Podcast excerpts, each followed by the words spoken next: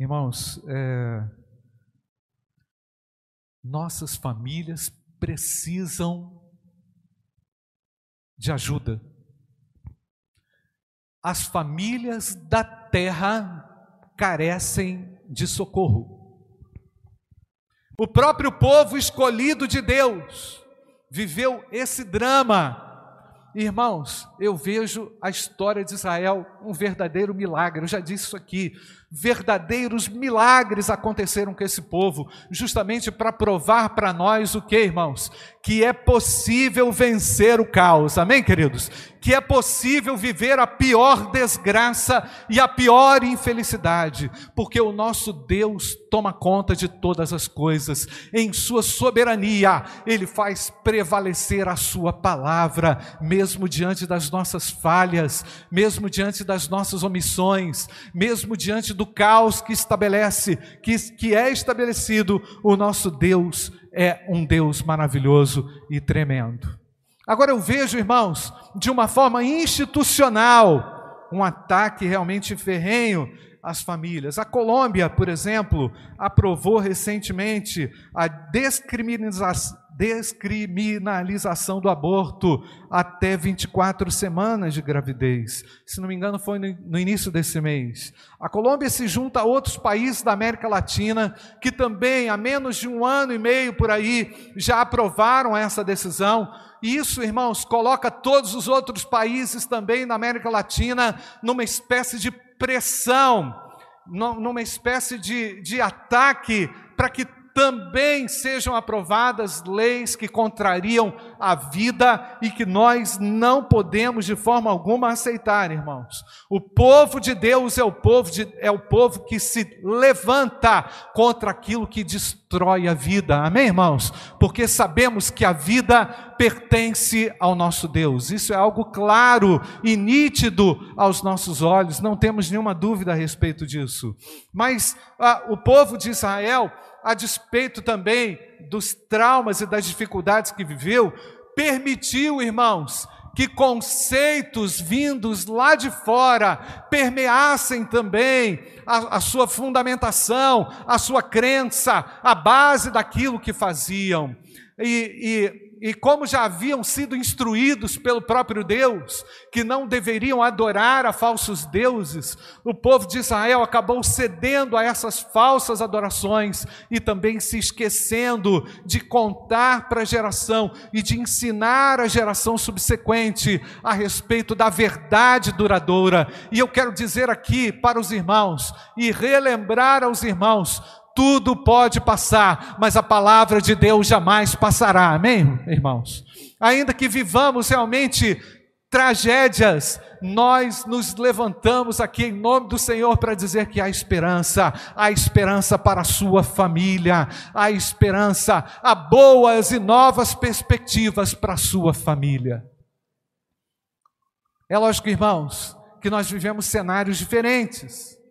Vivemos hoje um cenário muito ah, intenso a respeito daquilo que nós fazemos, né? Está todo mundo aí carregado na sua agenda. Dificilmente você vai ter um tempo constante para reunir a família ali, como era antigamente, né? Todo mundo sentado à mesa para fazer uma refeição, não é?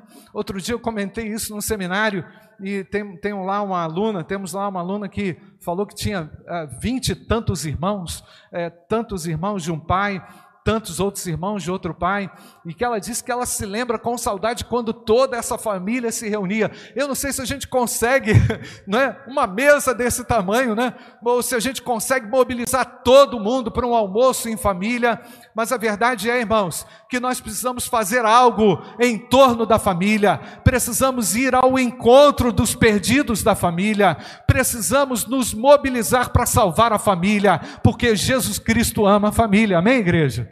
Ele criou a família, ele criou a estrutura de um lar, sabendo que ela seria favoravelmente às emoções dos seus integrantes. Portanto, o ambiente de família tem que ser um ambiente saudável, um ambiente de cura, um ambiente de restauração, um ambiente de reparo. Amém, irmãos? Família significa lar, e ali no meu lar deve prevalecer a paz, e a paz Jesus Cristo tem em suas mãos. Amém, amados? Eu quero ler com você um texto de Josué, capítulo 24, versículo 11 até o versículo 15. Vamos ler esse texto, irmãos, que é um texto assim incrível, que me chamou muito a atenção quando eu li Josué recentemente. Aliás, irmãos, estamos numa jornada de leitura da Bíblia. Eu esqueci aqui quantos é, capítulos por dia, irmãos? Três capítulos por dia e aos domingos cinco, né? Então nós já estamos lá no 2 Samuel, se você está acompanhando. Se você não acompanhou ainda, pode começar hoje, tá, irmãos? Começa hoje. Firme um propósito de ler a Bíblia toda em um ano, você vai terminar em março do ano que vem. Mas firme o propósito, né? Ou então, se Deus quiser, você termina em dezembro conosco, né? Pela fé, você vai conseguir. O texto nos diz assim: vocês atravessaram o Jordão e chegaram a Jericó. Os moradores de Jericó lutaram contra vocês, e o mesmo fizeram também os amorreus, os ferezeus, os cananeus, os heteus, os girgazeus, os heveus e os jebuseus. Porém, eu os entreguei nas mãos de vocês foi isso que disse a Deus, disse Deus. Enviei vespões adiante de vocês, que os expulsaram de diante de vocês, bem como os dois reis dos amorreus. E não foram as espadas, nem os arcos de vocês que fizeram isso. Eu lhes dei uma terra em que vocês não trabalharam, e cidades que vocês não haviam construído. Vocês estão vivendo nessas cidades e comem das vinhas e dos olivais que não plantaram. Agora, versículo 14: Pois temam o Senhor e o sirvam com integridade. Vou repetir, irmãos. Agora, pois temam o Senhor e o sirvam com integridade e com fidelidade. Joguem fora os deuses que os pais de vocês serviram do outro lado do Eufrates e no Egito e sirvam o Senhor. Versículo 15: Mas se vocês não quiserem servir o Senhor, palavra dura, palavra firme de Josué, escolham hoje a quem vão servir se os deuses a quem os pais de vocês serviram do outro lado do Eufrates, ou os deuses dos amorreus em cuja terra vocês estão morando. Em outras palavras, vocês tiveram influência externa e agora vocês estão numa terra totalmente amaldiçoada. Escolham qual será a influência, e agora de uma maneira muito clara, Josué assim diz: Eu e a minha casa serviremos ao o Senhor, não é? Vamos repetir essa última frase, irmãos. Eu e a minha casa serviremos ao Senhor. Olhando para essas mesmas situações, irmãos, que nos cercam, bem parecidas, nós devemos ter uma posição mais certa, mais sólida, mais clara a respeito do nosso comportamento e das nossas atitudes dentro do lar. É? A família criada por Deus tem uma finalidade, irmãos, e a finalidade é glorificar a Deus naquilo que faz. Todo mundo tem que convergir forças para a gente poder alcançar esse alvo, trazer glórias ao nome do Senhor, não é? Atribuir ao Senhor honra, glória e força. Eu conquistei isso. Se não fosse o Senhor, eu não teria chegado até aqui. Amém, amados? Eu consegui alcançar essa dimensão do viver, consegui essa dimensão do viver por graça e misericórdia de Deus. Deus me deu, me deu filhos para a glória do nome dEle, amém, irmãos? Deus me deu um emprego tudo eu devo a Deus e eu devo reconhecê-lo em todos os meus caminhos, porque Ele é o autor de todas as coisas, amém, amados? E agora é necessário internalizar esse valor, irmãos, internalizar que a glória pertence a Deus.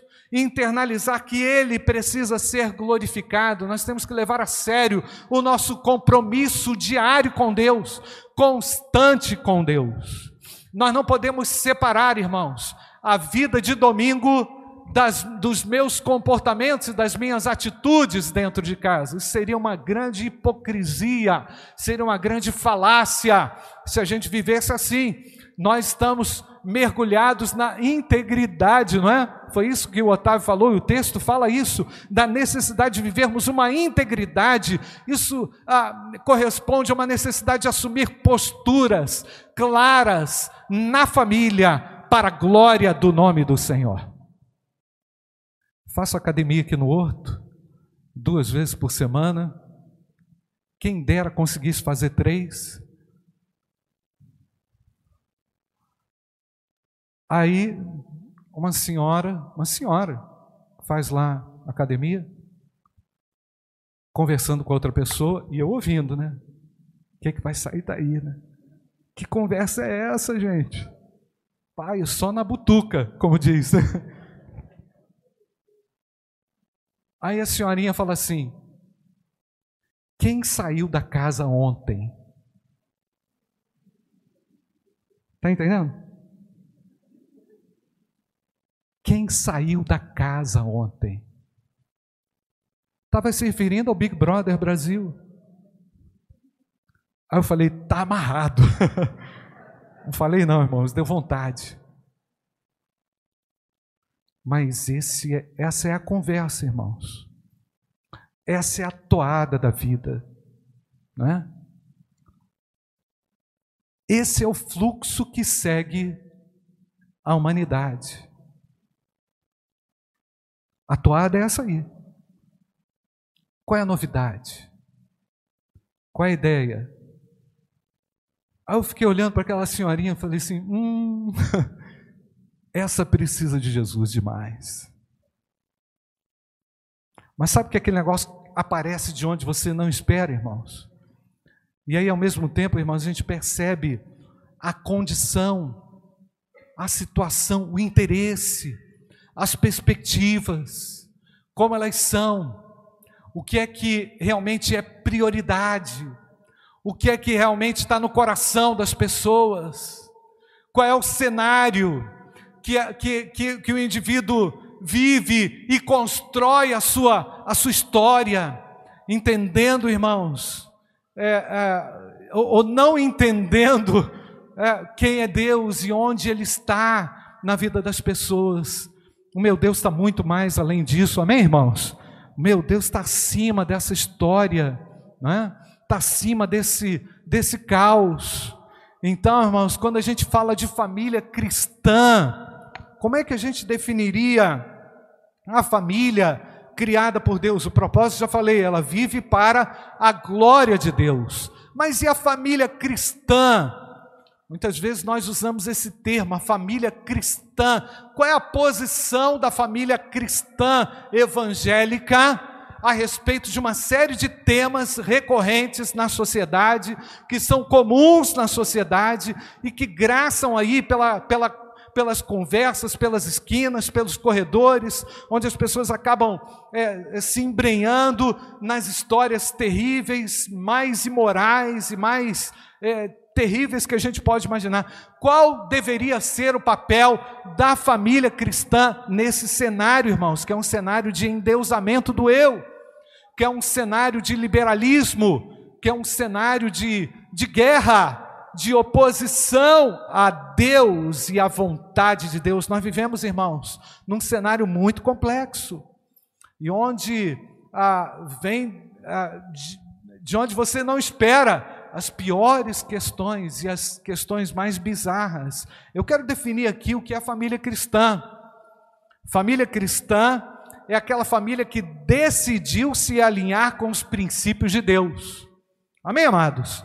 Família cristã é a família que decidiu se alinhar aos princípios de Deus. Isso aqui pertence a Deus isso aqui não pertence a Deus, então isso aqui tem que estar fora da minha casa. Amém, irmãos? Esse comportamento não pode estar dentro do meu lar. Essa é, essa onda não pode destruir a minha família. Então, o crente, o cristão, irmãos, ele é protetor, presta atenção, o crente ele é protetor da integridade do seu lar, e ele luta por isso, e ele precisa guerrear por isso, e ele precisa defender, porque Deus quer levantar pessoas que protejam a família. Deus salve a nossa família. Agora, qual é a sua luta, meu querido? O, pelo que você luta? Será que de repente você não se esqueceu de algo que deveria se apegar aí? com relação aos seus filhos, com relação à sua esposa. Meu querido marido, você está cuidando do coração da sua esposa. Minha querida esposa, você entende qual é o seu papel no seu lar? Você entende qual é a sua postura diante daquilo que agride a você mesmo? Será que você consegue perceber a olhos claros aquilo que Deus definiu para você como mulher, você é mulher de Deus, você é homem de Deus. Eu falei hoje de manhã e vou repetir, gente: a omissão é algo muito perigoso para a gente, não é? Nós não podemos é, incorrer no pecado de omissão. Filhos, vocês também honram e dão honra aos seus pais. Vocês glorificam a Deus através daquilo que vocês fazem, ou falam, ou pensam com relação aos seus pais? Então a família cristã é aquela família que decidiu se alinhar com os princípios bíblicos.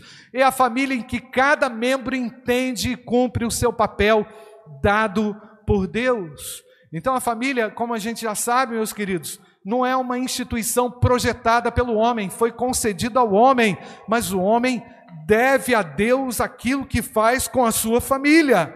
Ele vai responder a Deus aquilo que faz com o seu próprio lar.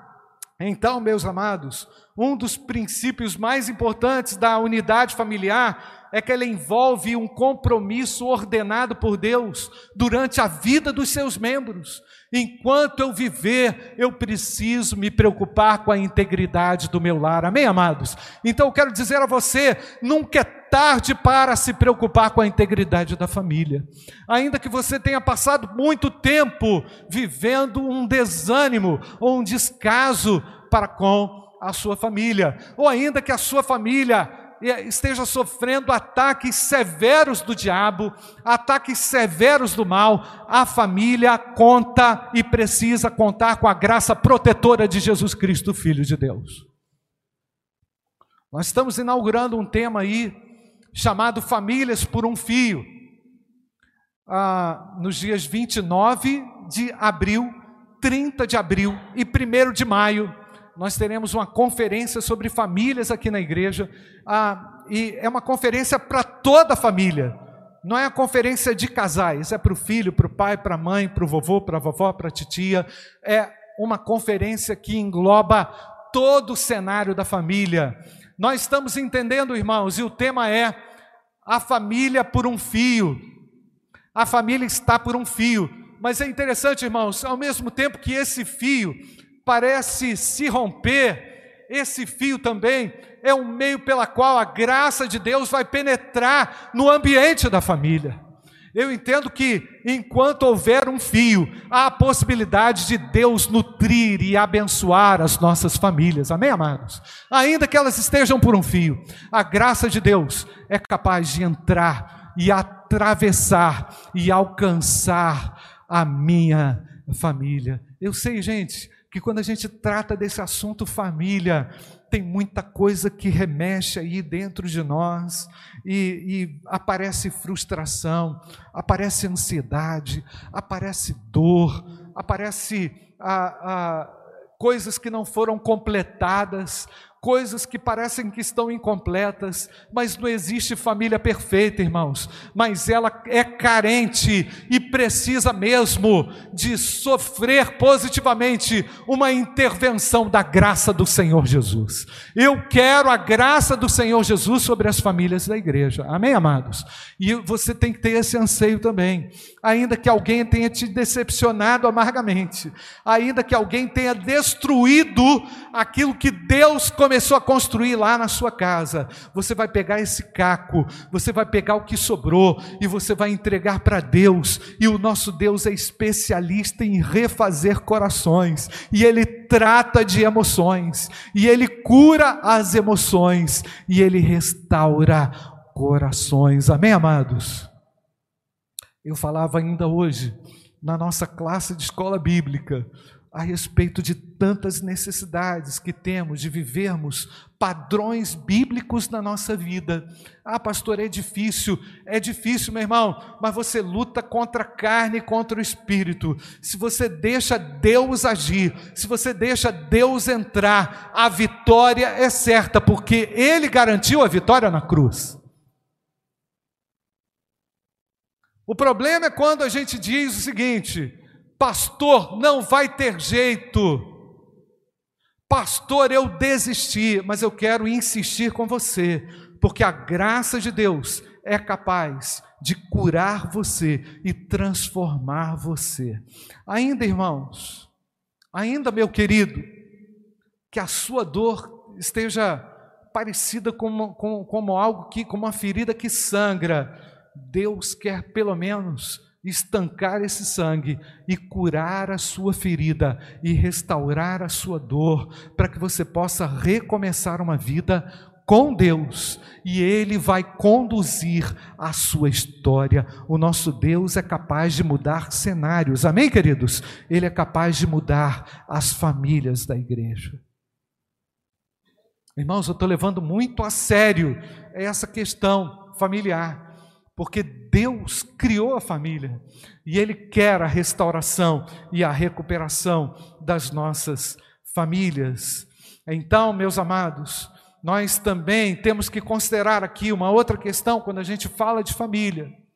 Ah, pastor, mas Jesus Cristo disse que realmente os inimigos do nosso lar, os, os nossos inimigos estariam no nosso próprio lar. É verdade. É verdade, irmãos. E eu ainda, eu ainda digo, que o problema central não é aquilo que está lá fora, não é aquilo que passa lá pelo Big Brother Brasil, não é aquilo que passa lá no YouTube, não é, não é a pornografia. Eu diria que o problema central está instalado dentro do coração do homem. Porque é esse o coração, esse coração que é o núcleo onde Deus realmente trabalha. E quando ele alcança o coração, ele faz valer e prevalecer a sua vontade. Então, meu querido, abra o seu coração para Jesus Cristo, Filho de Deus, e você vai ver coisas novas. Abra o seu coração para a intervenção de Deus diante de uma mágoa, diante de uma dor, diante de uma cicatriz que ainda não foi curada e ela pode virar uma raiz de amargura. Deus não quer isso para você. Ele tem a cura para você, ele tem a restauração para você.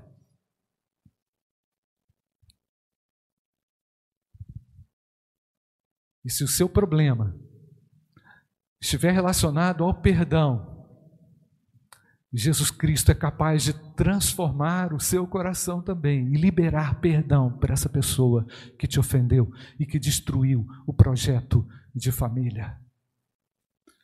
Deus faz uma revolução. Amém, irmãos? Eu lembrei daquela música que a gente cantava lá na década de 80 e 90. Deus, Deus, Deus, eu quero é Deus. A gente não vai cantar, não, tá, Otávio? Pode ficar tranquilo. A gente precisa cantar e pular e dizer: enquanto Deus me amar, enquanto Deus estiver disposto a, a me amar dessa forma como Ele me ama, há uma solução para a minha família, para a glória de Deus, irmãos.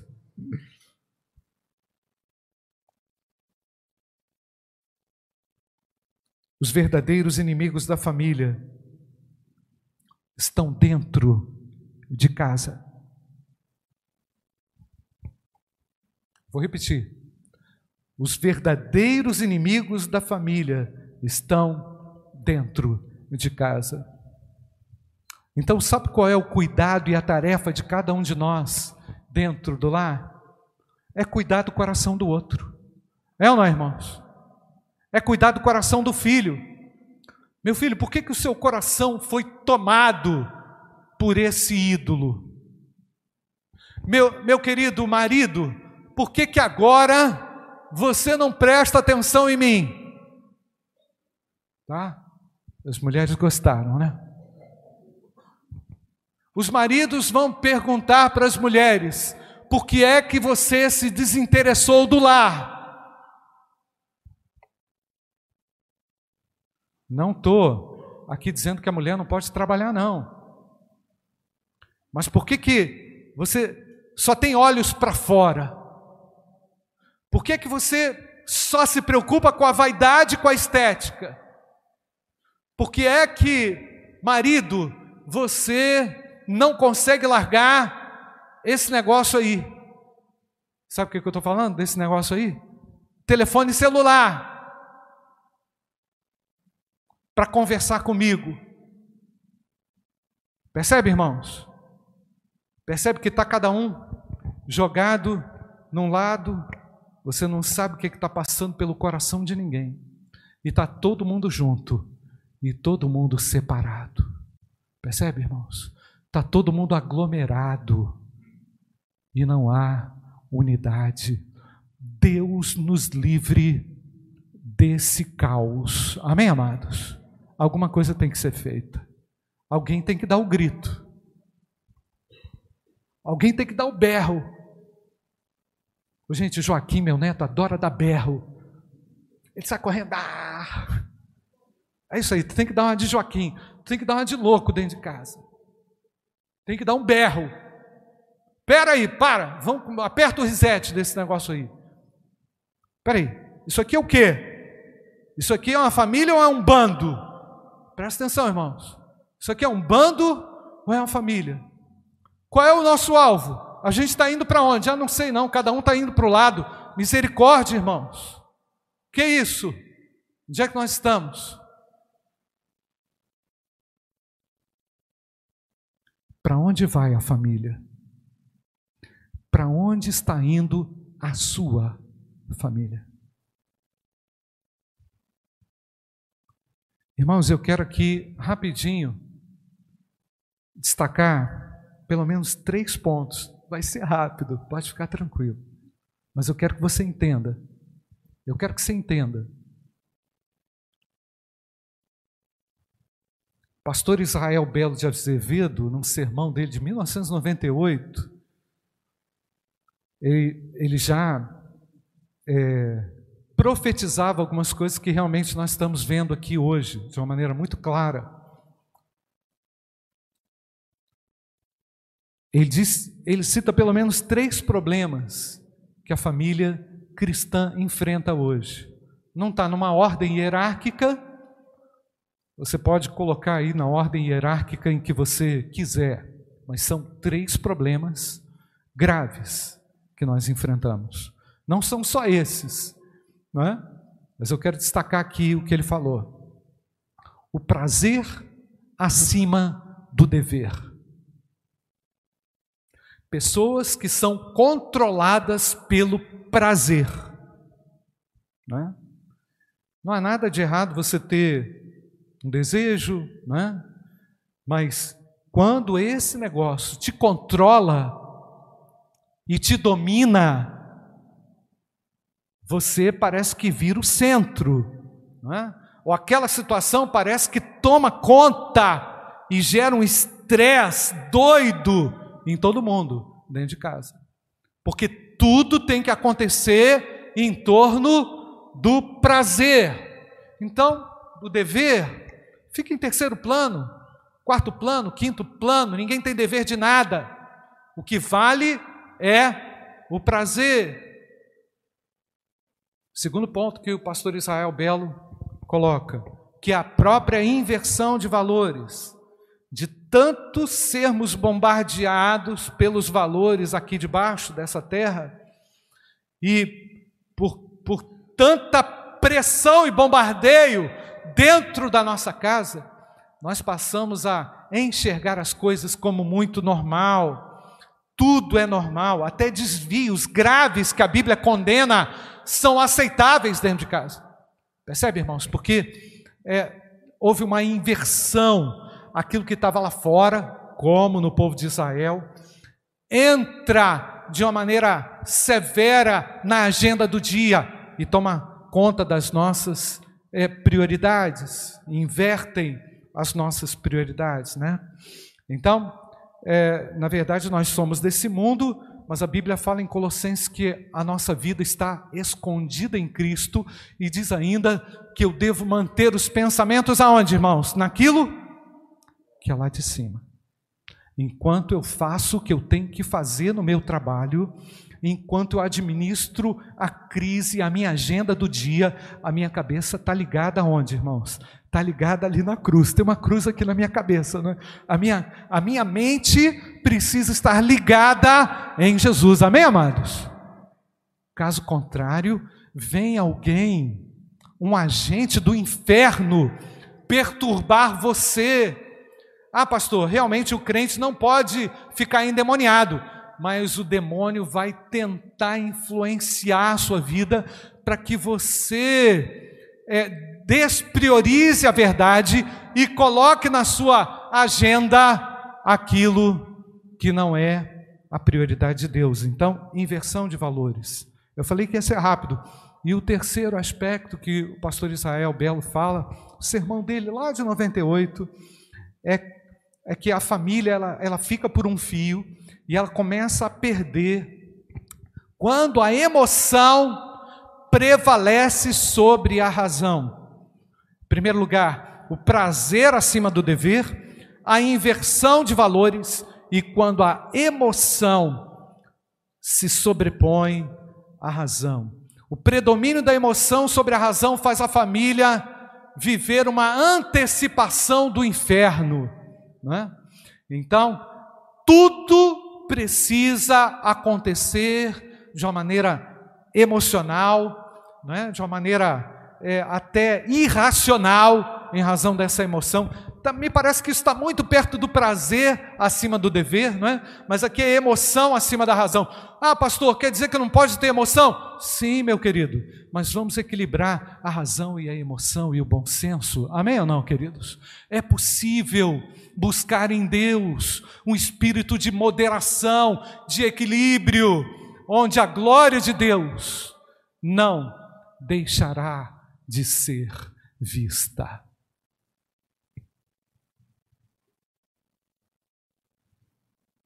Nossas famílias precisam de socorro. As famílias da terra precisam de uma referência. E Jesus Cristo nos colocou aqui para servirmos de exemplo para as famílias da terra. Amém, igreja? Mesmo com todas as suas deficiências, mesmo com todas as suas dificuldades. Gente, presta atenção aqui, vou deixar bem claro, sublinha isso. Eu não estou falando de família perfeita, eu estou falando de pessoas que foram alcançadas por Jesus Cristo e cooperam para o bem do próximo e protegem o próximo e fazem prevalecer a vontade de Deus no lar. Não perca Jesus de vista. Agora eu quero falar para você que entrou aqui na igreja totalmente destruído, não sabe o que, vai fazer da vida, não sabe o que, vai fazer da sua família, não sabe como a, a equilibrar as coisas. É, de repente você se identifica com aquilo que eu falei aqui, com relação ao próprio coração que está sangrando de uma maneira muito intensa, não é? E não há, não há nada, não há remédio que estanque essa dor. Eu quero dizer que Deus cura a sua dor em Cristo Jesus. Ele é capaz de transformar a sua dor. Primeira coisa que ele vai fazer, ele vai tratar da sua ferida e ele vai fazer como a gente cantou aqui, abraça-me, ele vai te abraçar e ele vai te restaurar, porque ele ama você. Ele ama você como integrante dessa família, mas ele ama você primeiramente como alguém que ele criou para viver a imagem e a glória de Deus. Feche seus olhos, eu não sei como você entrou aqui, nós vamos cantar essa canção. Eu quero que você se coloque diante de Deus e coloque aquilo que você ouviu aqui diante do Senhor. Eu sei o quanto talvez essa, essa palavra ela, ela mexa muito contigo, mas eu quero que muito mais do que você sair daqui a, a mexido ou, ou, remexido, eu quero que o Espírito Santo trabalhe agora no seu coração diante do que ele falou. Eu sei que ele pode trabalhar no seu coração. Eu sei que se você se entregar, nós cantamos aqui, ó, te dou meu coração e tudo que há em mim, entrego a ti, Senhor. É? Se de repente você ah, fizer uma oração de entrega agora, dizendo agora a Deus, Senhor, eu preciso ser restaurado, eu preciso estar de pé agora, porque eu estou destruído, eu estou caído, eu estou enfraquecido, eu preciso do Senhor. Se você disser isso a Deus de todo o seu coração, Ele virá ao seu encontro, porque Ele ama você, Ele pode restaurar você, e a partir daí, ele vai usar você num processo de recuperação da sua família e da sua casa. Amém, queridos? Você precisa de Jesus, antes de mais nada. Não há projeto de família seguro sem Jesus Cristo, Filho de Deus. Não há família restaurada sem Jesus Cristo, Filho de Deus.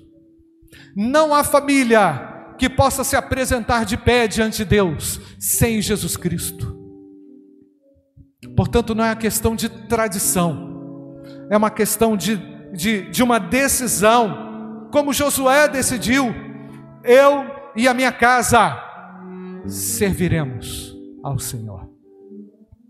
Talvez você precise sair do campo da omissão para o campo da nova posição eu assumo uma nova posição.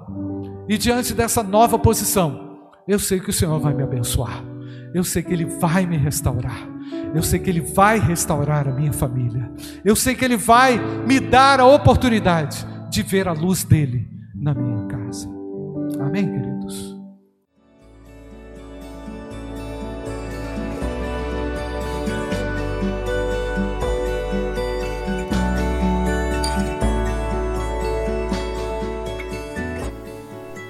A Igreja Batista do Bom Retiro tem plena convicção de que a palavra de Deus é poder para salvar e transformar vidas. Nosso desejo é que essa mensagem tenha alcançado seu coração. Para saber mais sobre quem somos e em quem acreditamos, acesse ibbrpatinga.com.br.